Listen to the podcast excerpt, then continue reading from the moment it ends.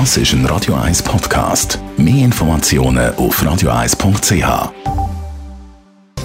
Netto, das Radio 1 Wirtschaftsmagazin für Konsumentinnen und Konsumenten. Dave Burkhardt. Der CS-Chef Dijan Diam stolpert doch noch über die sogenannte Beschattungsaffäre.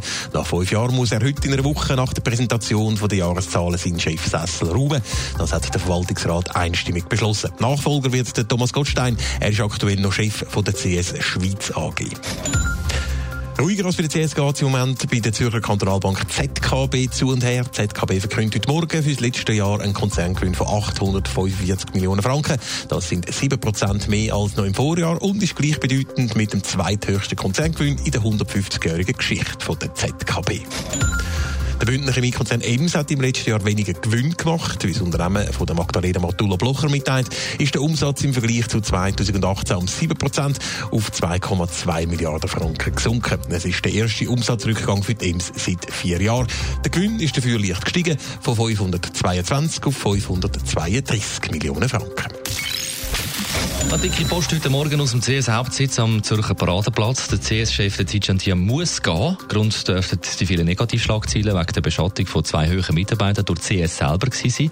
Jetzt Dave Burkhardt, so klar kommuniziert die Bank das aber nicht. Ja, also ich habe das Medienkommuniqué von der CS jetzt ein paar Mal durchgelesen. Eine konkrete Begründung, wieso es zur Training kommt, habe ich aber nicht gefunden. Der Tijan Tiam wird einzig zitiert, dass er mit dem Verwaltungsrat übereingekommen ist, dass er die Bank verlassen wird. Aber man muss, glaube ich, wirklich kein Hellseher sein, zu sagen, dass der Dijan Diam über die Beschattungsaffäre gestolpert ist, verabschiedet, wird er aber vom Verwaltungsrat Urs Rohner mit den Haufen warmen Wort. Er hat in seinen fünf Jahren als CS-Chef einen enormen Beitrag geleistet, dass die CS wieder grundsolid aufgestellt und in die Gewinnzone zurückgekehrt ist. Vorne geht man also fast schon in Minne auseinander, da CS und der Dijan Diam hinter der Kulisse ist aber wahrscheinlich doch schon ein Haufen Geschirr verschlagen worden. Der Dijan Diam ist also weg, der Nachfolger ist auch schon bekannt, Thomas Gottstein und der langjährige CS-Banker, der übernimmt ja keine einfache Aufgabe. Nein, das kann man glaube ich wirklich nicht sagen. Das Image von der CS das hat doch ziemlich gelitten in den letzten Wochen und Monaten und ist doch recht ramponiert. Und das alles wieder auszubühlen und das Vertrauen zurückzugewinnen, dürfte sicher die Hauptaufgabe sein vom neuen starken Mann bei der CS, Thomas Goldstein, zumindest in den ersten Monaten. Sein Vorteil ist aber sicher, dass er den Laden seit 20 Jahren kennt. Zuletzt war er Chef von der Credit Suisse Schweiz Group. Gewesen. Netto, das Radio 1 Wirtschaftsmagazin für Konsumentinnen und Konsumenten.